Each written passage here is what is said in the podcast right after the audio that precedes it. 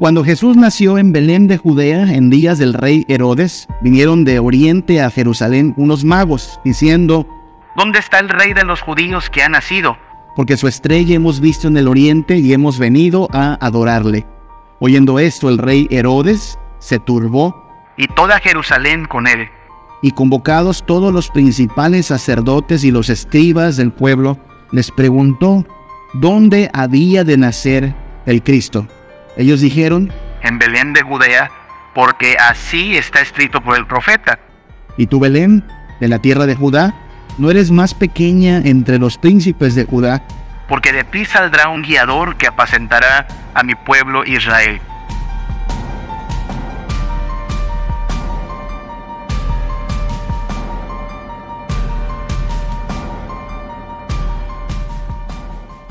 Adviento significa venida, Navidad significa nacimiento y la próxima celebración litúrgica se llama Epifanía. A lo mejor no la ha escuchado usted mucho este término, pero Epifanía es también una palabra eh, latina y viene del griego también y significa manifestación. ¿Ok?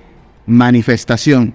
¿Dónde encontramos el pasaje bíblico que nos relata este evento? Mateo capítulo 2, si tiene su Biblia, le invito a buscar Mateo capítulo 2, versículos del 1 al 12, y siga con su mirada lo que dice la palabra de Dios. Mateo 2, del 1 al 12. Cuando Jesús nació en Belén de Judea en días del rey Herodes, vinieron de oriente a Jerusalén unos magos, diciendo, ¿Dónde está el rey de los judíos que ha nacido? Porque su estrella hemos visto en el oriente y hemos venido a adorarle. Oyendo esto, el rey Herodes se turbó y toda Jerusalén con él y convocados todos los principales sacerdotes y los escribas del pueblo, les preguntó dónde había de nacer el Cristo. Ellos dijeron, en Belén de Judea, porque así está escrito por el profeta. Y tú, Belén, de la tierra de Judá, no eres más pequeña entre los príncipes de Judá, porque de ti saldrá un guía, un guiador que apacentará a mi pueblo Israel.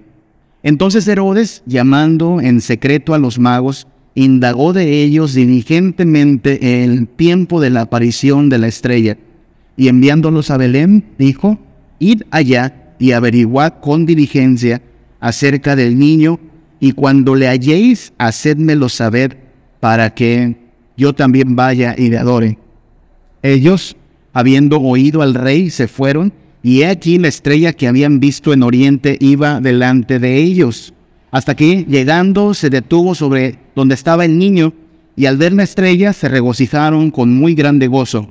Y al entrar en la casa, vieron al niño con su madre María, y postrándose, lo adoraron. Y abriendo sus tesoros le ofrecieron presentes, oro, incienso y mirra. Pero siendo avisados por revelación en sueños que no volviesen a Herodes, regresaron a su tierra por otro camino. Es palabra de Dios. Un relato sencillo, ¿no? Y un relato que, para ser pues bastante sinceros, en nuestra mentalidad o en nuestra idiosincrasia mexicana, como que no cuadra mucho con Navidad porque esto es como para el 6 de enero, ¿no? Que es donde celebramos Epifanía. Recuerde, lo acabamos de decir, eh, en el calendario litúrgico las fechas no son exactas. Estos eventos pudieron haber acontecido con ciertos días de diferencia, a lo mejor la misma noche, no lo sabemos, pero aquí en el cuadro aparece Belén y ahí en Belén llegan los magos. Así es que tienen muchas, tenemos muchas preguntas y conjeturas a lo mejor, pero lo importante es entender qué es lo que pasó en este día y qué tenemos que aprender de este pasaje, hermanos. Veamos algo, porque hay que comenzar por el versículo 1. Cuando Jesús nació en Belén de Judea, en días del rey Herodes, vinieron del oriente a Jerusalén unos magos. Ciertamente en la tradición se colocan a tres personajes, les han puesto nombres, Melchor, Gaspar, Baltasar, todo eso es extrabíblico y lo más probable es que no sea verdad. Ya sabe, alrededor de toda historia empiezan a surgir datos que son más eh, extra a la realidad. Así es que no afirmamos que hayan sido tres, ni afirmamos sus nombres, pero de que venían del oriente y de que eran magos, de eso no hay duda. Ahora, cuando dice magos, no piensen estos hombres con sus sombreros grandotes sacando conejos del sombrero. No es esa clase de magos. Otras traducciones, como usted lo puede constatar, traducen sabios. Y es que en la antigüedad, a estas personas que tenían cierto conocimiento de alquimia, de ciencia, de eh, botánica, de herbolaria, de matemáticas, de astronomía, los conjuntaban a todos bajo el mismo término, sabios. Hoy tenemos facultad de ingeniería, facultad de matemáticas, facultad de química y todas esas especialidades, pero en el pasado no era así de específica la ciencia. Y todos cabían dentro de la categoría de magos o sabios. Quiero recordarles que estamos hablando, hoy cerraremos este, este término, eh, de las precuenas. ¿Cómo es que lo que pasó en Belén fue anticipado, fue anunciado con mucho tiempo por nuestro Dios? Dios no improvisa. Veíamos hace unos domingos cómo allá en Moria Dios nos recordó y afirmó que Él está dispuesto a hacer actos de sustitución. Debía morir Isaac, pero en vez de morir Isaac, Dios proveyó de un cordero. Y el pueblo de Israel, cuando tenía que venir a confesar sus pecados, no moría, sino que proponía a Dios que la sangre de un cordero hiciera expiación por nosotros. Eso es lo que celebramos en Navidad, que el Hijo de Dios vino a hacer sustitución en nuestro lugar. Él cargó nuestra maldad sobre él y por su llaga somos nosotros salvos. Veíamos allá en Jericó, antes de Belén, que Dios fue capaz de tomar a una mujer de la mala vida, una mujer con un pasado bastante manchado por la inmoralidad, una prostituta llamada Rahab, y de pronto la toma de Jericó la introduce al pueblo de Israel y termina siendo hasta la tatarabuela de David y por lo tanto también tatarabuela de nuestro Señor Jesucristo, de la tribu de Judá. Qué bonito, ¿no? Que gente manchada por el pecado puede tener un nuevo comienzo, una nueva vida. Eso celebramos en Navidad también. Que nosotros que antes vivíamos en el pecado, manchados, dañados, torcidos, en maldición y corrupción, tenemos nueva vida en Cristo Jesús. Y veíamos también en Nínive que Dios, que está en todo su derecho a descargar su furia, su ira contra nosotros, cuando Nínive se enteró que iban a ser destruidos, se arrepintieron y Dios, Dios que es bueno y paciente y misericordioso, perdonó a esta ciudad. A, a Jonás no le gustó la idea, pero gracias a Dios que quien manda es Él y no nosotros, así es que Dios muestra que tiene misericordia. Estos son los motivos que celebramos en Navidad también, sustitución, nueva vida, misericordia. Ese Hijo de Dios ha venido a morir por nosotros, ha venido a darnos nueva vida, ha venido a librarnos de la ira. Hay que ir a Babilonia. Antes de hablar de, este asunto de los magos, de los sabios de Oriente, esta palabra nos conduce hasta Babilonia, hermanos, porque la palabra que Mateo menciona aquí en Mateo 2.1, los ah, magos de Oriente, es una palabra de origen babilonio, también persa, magoi es la palabra, y esa palabra es importante porque nos remonta precisamente a un pasaje muy importante en el libro de Daniel. No sé si usted es bueno para memorizar pasajes, pero sería bueno que establezcamos esta conexión. Mateo capítulo 2, el pasaje de la Epifanía, de la visita de los magos, nos remonta a Daniel capítulo 2. ¿Qué pasó en Daniel capítulo 2? Bueno, la misma palabra que dice Mateo 2 está allá. Y cierra Daniel capítulo 2 en el versículo 48 con las palabras siguientes. Entonces el rey engrandeció a Daniel y le dio muchos honores y grandes dones y le hizo gobernador de toda la provincia de Babilonia y jefe supremo de todos los sabios de Babilonia. La misma palabra, sabios, magos, está acá. Ahora, no quiero dar por sentado que todos conocemos el pasaje, pero a lo mejor sí tenemos más o menos la idea de en qué, en qué situaciones se da Daniel capítulo 2. ¿Quién es el rey El rey en aquel pasaje es Nabucodonosor. El otro personaje es Daniel. ¿Se acuerda de Daniel? El que oraba tres veces al día con las puertas abiertas en dirección hacia Jerusalén. ¿Por qué lo hace? Porque ellos no están en Jerusalén, están en Babilonia, están pues exiliados. Llegó Babilonia como parte del castigo de Dios porque eran una bola de idólatras los israelitas. Se los llevaron a Babilonia, tardaron 70 años allá en cautiverio. Y ahí es donde ocurren estas escenas. Daniel, teniendo la esperanza que Dios va a redimir a Israel, ora en dirección a Jerusalén. Pero en el entretanto, Nabucodonosor una noche, y eso está aquí en Daniel capítulo 2, usted lo puede leer en casa, tiene un sueño de estos perturbadores, un sueño que le quita no solo pues las ganas de seguir durmiendo, sino que le quita la tranquilidad. Y se despierta Nabucodonosor y llama a todos los sabios, a todos los que estaban en su corte, diciendo, a ver, tengo un sueño y necesito que me den su interpretación porque no estoy en paz. Los sabios le dicen, sí, como no, señor rey, cuéntenos el sueño y le decimos interpretación. Ahí está el detalle, dice Nabucodonosor, que no les voy a decir que soñé.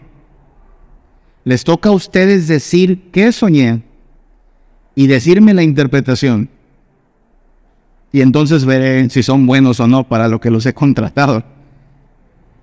Y la amenaza es, y si no lo hacen van a morir todos.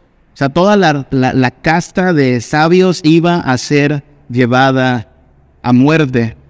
Imagínense este rey. Así de caprichosos eran los reyes, ¿sabe? Este mismo Nabucodonosor es, es el mismo que se llenó de soberbia también y Dios lo hizo ser como un animal, pues tenían sus aires de, de déspotas y de grandeza.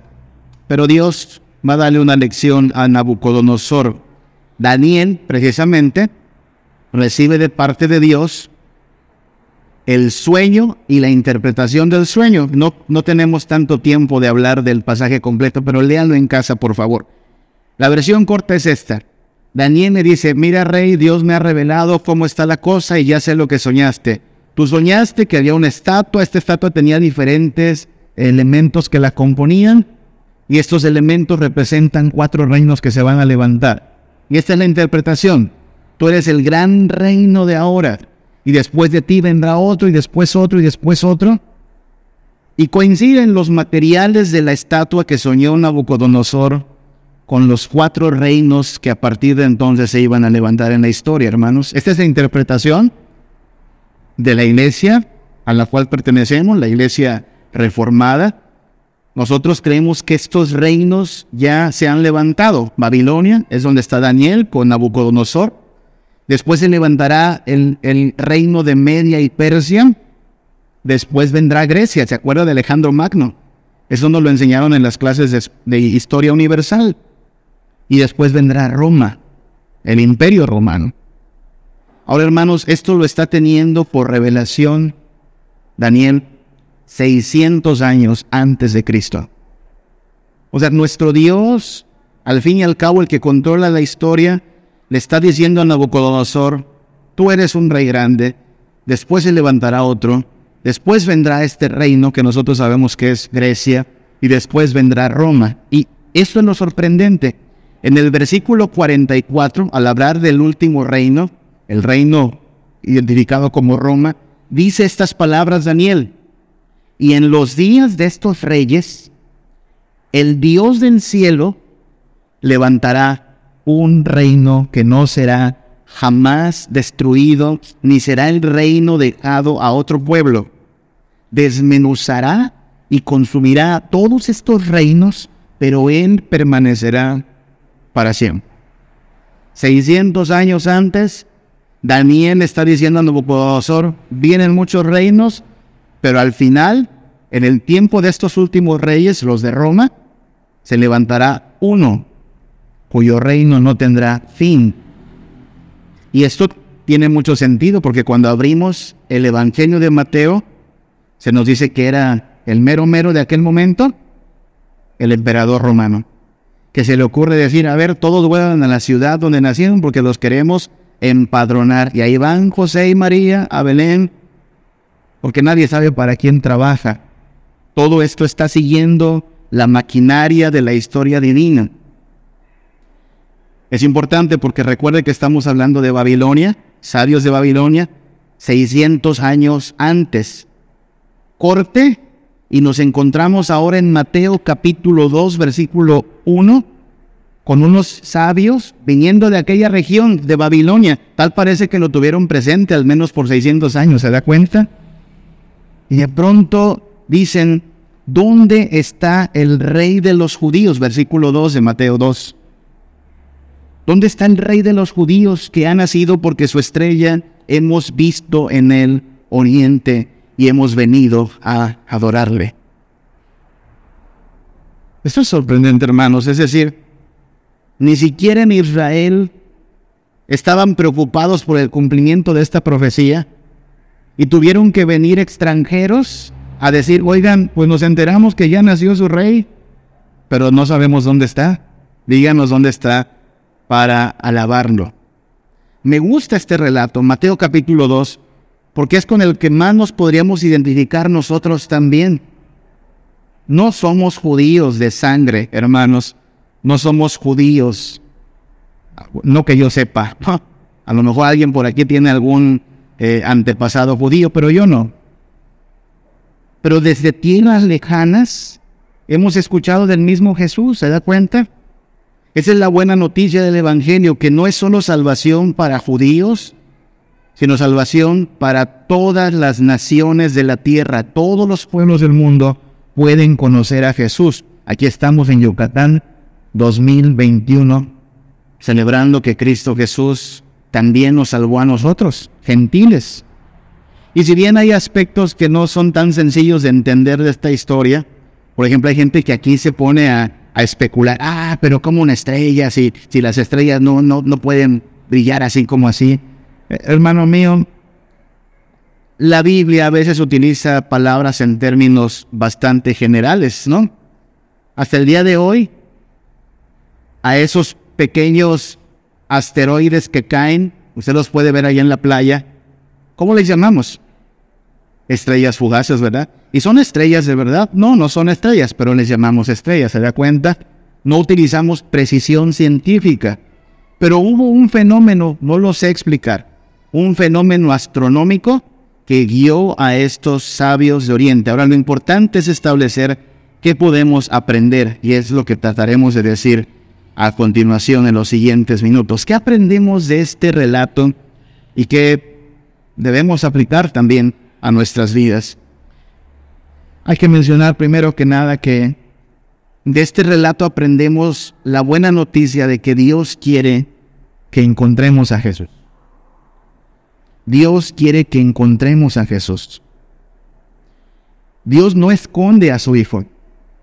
Dios no quiere que su Hijo sea difícil de encontrar. Dios quiere que su Hijo sea fácil de encontrar.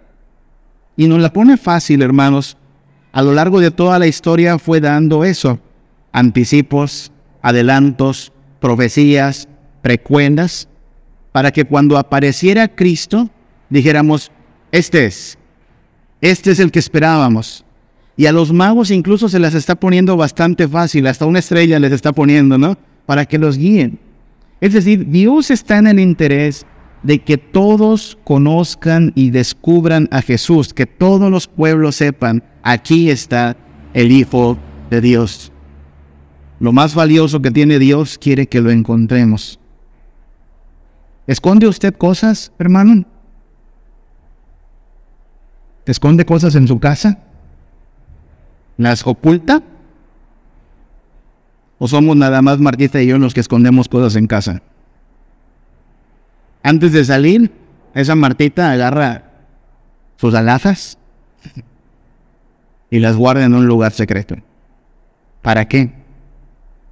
Yo le digo, Martita, si entran a robar, de todos modos las van a descubrir, ¿no?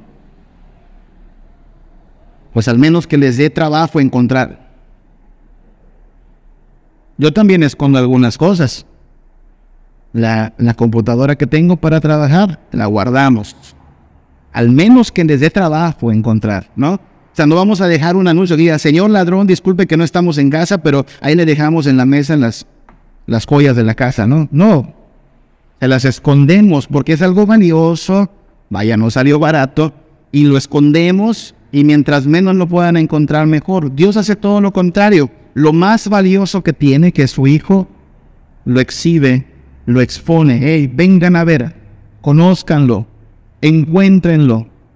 Y estos magos han sido guiados por la estrella hasta que encuentran a Jesús. Toda la Biblia nos llama a buscar, ¿se ha dado cuenta de eso? Porque no es posible encontrar algo si no lo buscas.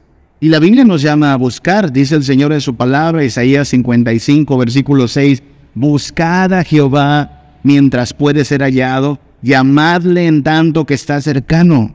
Busque, busque ahora que puede. En Amós 5:4, el Señor le dice a su pueblo, así dice Jehová a la casa de Israel, buscadme y viviréis. Buscadme y viviréis. Y cuando Jesús estuvo entre nosotros y predicó, allá en Mateo capítulo 7, versículo 7 al 8, decía estas palabras también.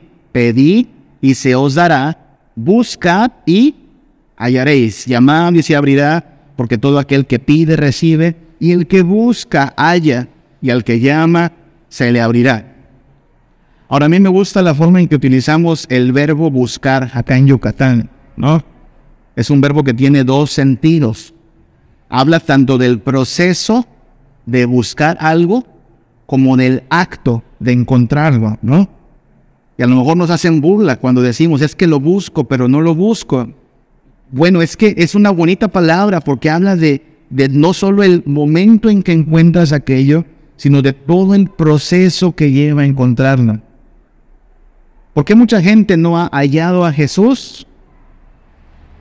Porque no lo ha buscado. No lo han buscado todavía.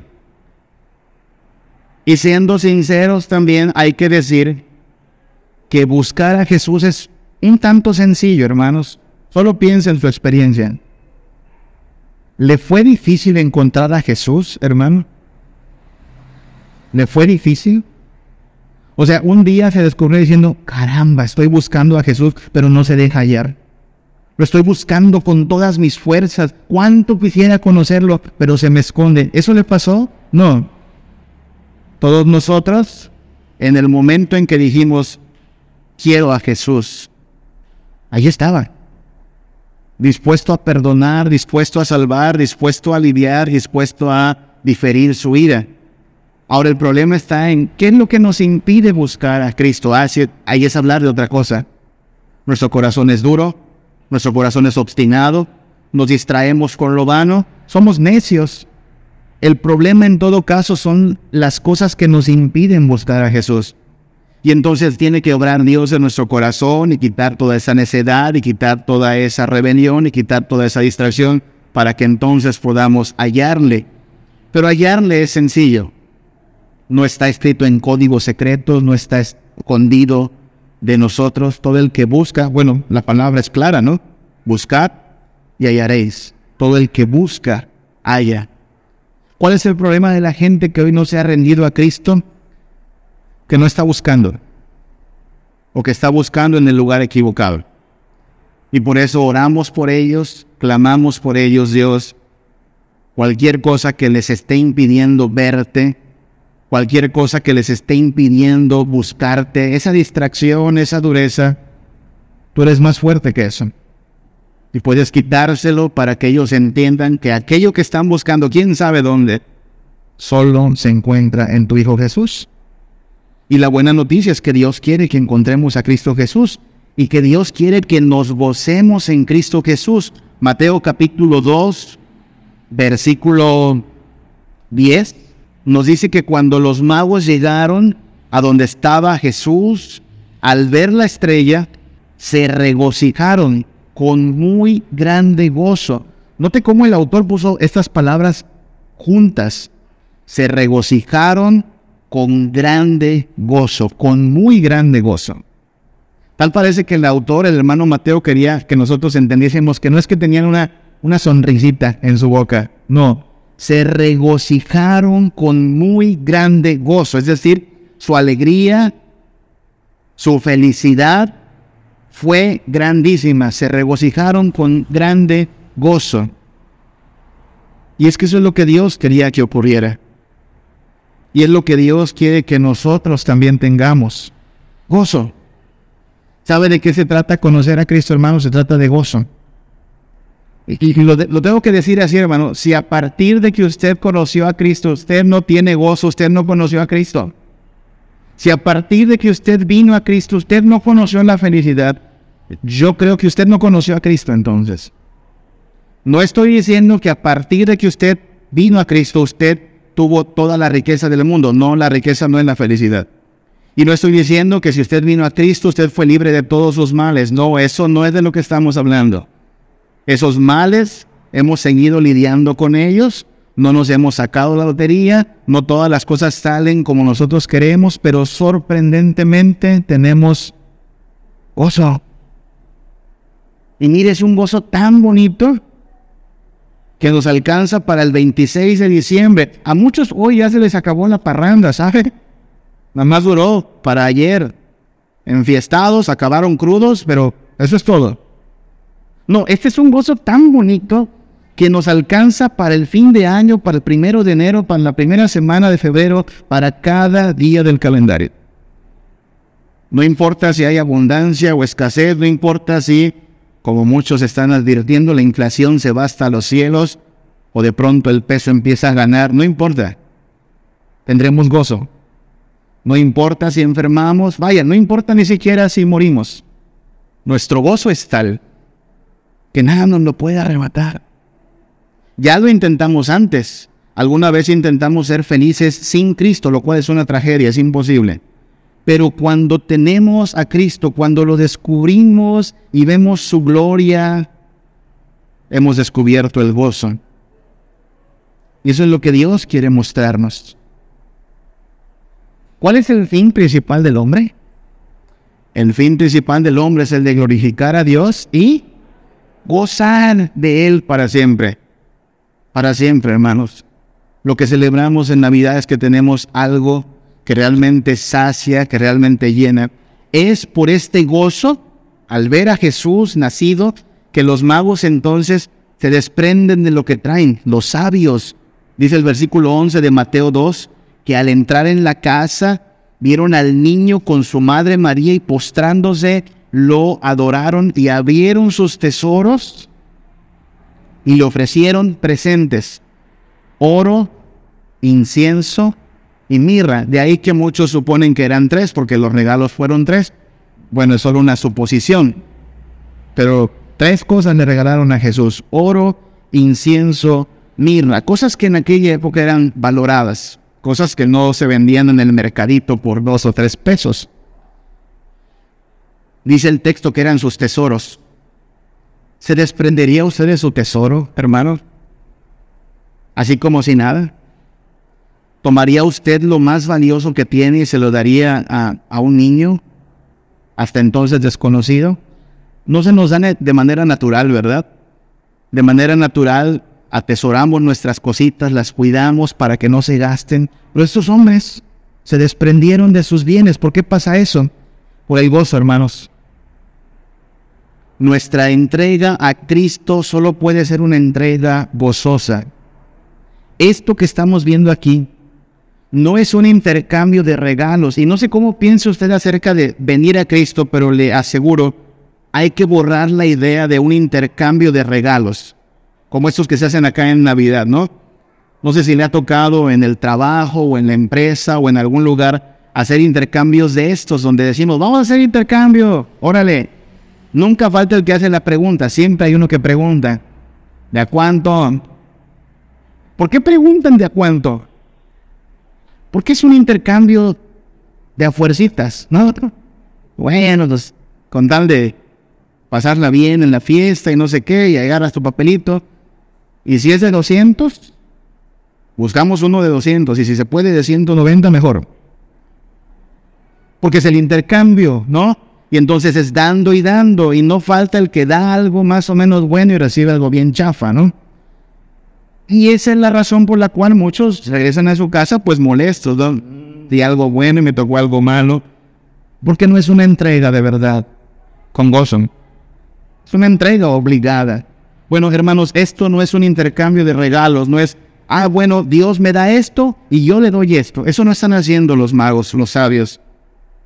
Ellos acaban de descubrir a Cristo, el Rey de Reyes. Mira qué curioso.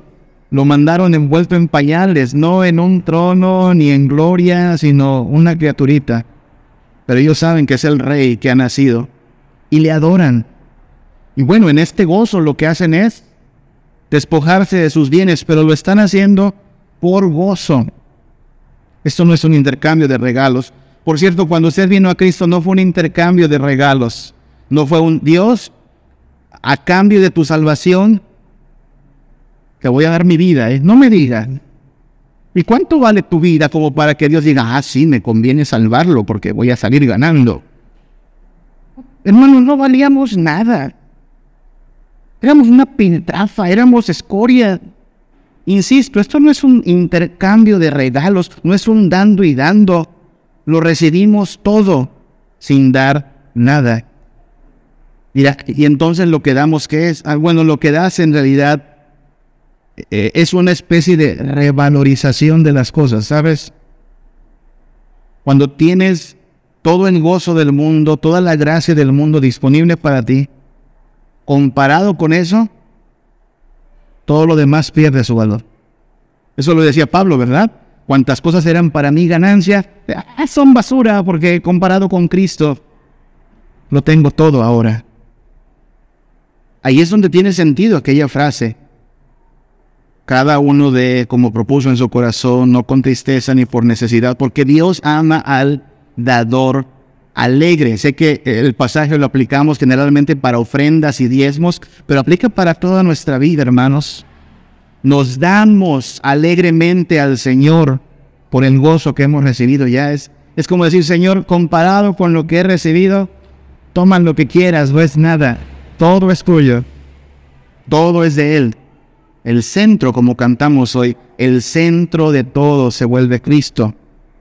Por eso Debemos atesorar este gozo, hermanos. Ante este Cristo Jesús, lo vano pierde su brillo, lo temporal se devalúa, lo superfluo se vuelve insignificante. Es el gozo de Cristo, el que nunca se va a devaluar, el que permanece, el que perdura, el que crece, de hecho. Cada día debiéramos ver a Cristo más central en nuestra vida. Cristo quiere también no solo ser encontrado y no solo ser la fuente de nuestro gozo, Dios quiere que nosotros adoremos a Jesús. Desde el versículo 2 de Mateo 2 dice el pasaje que se presentan los sabios de Oriente y vienen a, preguntando en el versículo 2, ¿dónde está el rey de los judíos que ha nacido? Porque su estrella hemos venido en el Oriente y hemos venido a qué? A adorarle. Desde que tomaron sus maletas estos sabios, desde que emprendieron el viaje siguiendo la estrella, tenían bien clara su meta. Vamos a adorar al rey que ha nacido. Lo que mueve el viaje de los magos no fue eh, la curiosidad, ni siquiera el morbo. Usted sabe qué es el morbo, ¿no? Cuando alguien se accidenta y está toda la bola de chismosos viendo a ver qué hay, a ver qué pasó, no son ni doctores ni nada, pero ahí están viendo. Morbosidad nomás. Bueno, lo que movió a los magos no fue el morbo, no fue la curiosidad. Ellos están decididos a que cuando lleguen ante la presencia del rey que ha nacido, lo van a adorar. Su meta era la adoración. Y así lo hicieron. Cuando llegaron, versículo 11, al entrar en la casa vieron al niño con su madre María y postrándose lo adoraron. Adoración. Por cierto que en el versículo 11 dice que estaban el niño y la madre. Usted sabe que hay una iglesia romana que insiste en que la madre es la que debe ser adorada, ¿verdad? Grave error. Porque los sabios no adoraron a la madre, adoraron al hijo. No sé si ya lo notó, pero en este pasaje, cada vez que se habla de Jesús y María, dice primero el niño y la madre.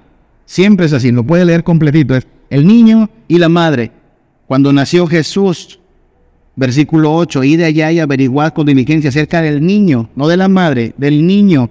Versículo 9, el niño y la madre. Versículo 11, el niño y la madre. Versículo 13, el niño y la madre. ¿Quién es central aquí? El niño. Jesús. Los demás son reparto. Claro, decimos Santa María. Sí, hasta ahí podemos decir Santa María, como todo aquel que cree en Jesús es santo. Madre de Dios, por supuesto, es María la Madre de Dios. El santo ser que nació de ella es el mismísimo Dios encarnado. Bendita tú entre todas las mujeres. Afirmativo, hermanos, es un gran privilegio ser la madre del Hijo de Dios. Ruega por nosotros ahora y en el día de nuestra muerte. No, ahí no. No es reina del cielo, no es coauxiliadora. Ella misma dijo quién era aquí en la anunciación. He aquí la sierva del Señor. Eso es María y eso debemos ser nosotros. Nuestro papel es reconocer a aquel que es grande entre nosotros y rendirle adoración. Ah, si hay aquí un mentiroso. ¿Lo vio? Versículo 8. Herodes, enviándolos a Belén, dijo, id allá y averiguad con diligencia acerca del niño, y cuando le habéis, cuando le halléis, hacedmelo saber, para que yo también vaya y le adore. ¿Qué dice? ¿Creemos en Herodes? Ah, ah, ah. Este mentiroso, este desgraciado está mintiendo porque lo que quiere es conservar el trono. Su adoración es de labios, pero sus actos son todo lo contrario. De hecho, este hombre mandará a matar a todos los niños menores de dos años. A ese grado llega su altivez, su prepotencia, su arrogancia. No quiere que nadie lo quite del trono. Hermanos, nosotros tenemos que decidir si nuestra adoración será una adoración coherente como la de los sabios que buscaron a Cristo para adorar y cuando lo encontraron lo adoraron de verdad, o si será una adoración de mentiritas como la de Herodes, que decía quiero adorarlo, pero sus actos no, no correspondían con la realidad. Finalmente, la razón por la cual tenemos que preocuparnos de aplicar esto a nuestra vida es que Dios quiere que obedezcamos Quiere que encontremos a Jesús y que al encontrarlo tengamos dicha y gozo y que Él reciba toda nuestra adoración y se vuelva el centro de todo y le coronemos de alabanza y adoración. Pero esto solo será coherente con una verdadera obediencia a Cristo, a su palabra. Desde el inicio del viaje se requirió obediencia de los magos, porque mire, Dios les puso una estrella, ¿no?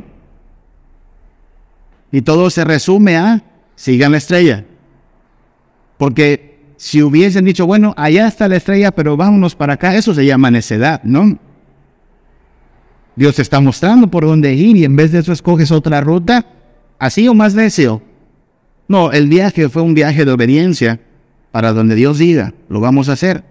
Y al final de este pasaje, dice el versículo 12 que Dios les avisó por, por sueños. No vayan con Herodes, váyanse por otro camino. Y así lo hicieron. Qué bonito es esto, ¿no? ¿No le gusta eso? Cuando se da una orden y se obedece, todo funcionaría bien. Aun cuando ellos acaban de, de, recibir el pedido de Herodes de que mejor díganmelo a mí, ellos están en la decisión de, ¿le hacemos caso a Herodes? o le hacemos caso a Dios, tomaron la decisión correcta. Obedezcamos a Dios. Hermanos, nuestra vida sería más sencilla también si procediésemos igual. Bueno, tenemos la voz del mundo, la voz de la cultura, la voz de la comadre, la voz de los amigos, pero vamos a hacerle caso a Dios. Vamos a hacerlo como Dios dice. Ah, de cuántos males nos libraríamos. De cuánta angustia y cuánto quebranto nos libraríamos si simplemente confiásemos en la voluntad de Dios y lo hiciéramos como Él manda. Porque entonces no solo es coherente que nuestra adoración llegue al grado de la obediencia, como debe ser la verdadera adoración, sino que además confiamos en Él, porque la obediencia, hermanos, es la evidencia de que confiamos en Él. José y María han tenido también que confiar en Dios. Nada de esto estaba en sus planes, pero están obedeciendo a Dios. De hecho, después de que los magos se van, también dice el versículo 13 que el ángel le dice a José, oye José, van a buscar al niño para matarlo, levántate, toma al niño y a la madre y ándese, ándese a Egipto. Váyase a Egipto. Y yo le digo cuándo puede volver. No le preguntaron a José, a ver José, el paquete A es Babilonia, el paquete B es Egipto. ¿Cuál se te antoja a ti? No, no, no. Instrucciones precisas. Obedezca. ¿Qué hizo José? Sí, señor. Vámonos a Egipto. Seis años les tocó estar allá. ¿De qué se trata el cristianismo, hermanos? De, de, confiar en Cristo. La obediencia es decirle a Dios, Dios, confío en ti. Y lo vamos a hacer a tu manera. Vamos a hacerlo a tu manera. Tú eres todo sabio, tú diriges, vamos a someternos a ti. De eso se trata la Navidad, hermanos, de reconocer al Hijo de Dios que ha nacido entre nosotros, de gozarnos al saber que no estaba escondido, lo encontramos. Y todo aquel que lo busque mientras llega el segundo adviento, lo va a encontrar. Si alguien no lo está buscando, pidámosle a Dios para que quite todo ese obstáculo toda esa distracción para que comience a buscar a Cristo. Es una buena oración que hacer por sus seres queridos, por mi familiar que no conoce al Señor. Señor, muévelo a que te busque, que deje de buscar en lo vano y en lo inútil y que empiece a buscarte porque te necesita, pero que al encontrarte te adore y no solo de labios, sino de todo corazón y te ame. No hay puntos medios aquí, hermanos. A este, a este Cristo si no lo estás buscando hoy, lo estás ignorando. A este Cristo, si hoy no es la fuente de tu gozo, es alguien a quien queremos sacar de nuestra vida porque queremos ser los reyes de nuestra existencia. Si no lo adoramos, lo estamos menospreciando. Y si no lo obedecemos, simplemente estamos en, en rebelión. Pero hay que advertir, nosotros esperamos el segundo adviento. Lea la declaración de fe de este día. Habla del retorno de Cristo el momento en el cual aquel que nació en Belén se sienta en su trono y juzga. Y solo los que le aman, solo los que le sirven, solo los que esperan en su venida, reciben salvación y gozo y dicha eterna. Esperemos estar entre ellos, hermanos, y por lo mismo perseveremos, hagamos a Cristo el Rey de nuestra vida, sometámonos a Él, amémosle porque Él nos amó primero y démosle gloria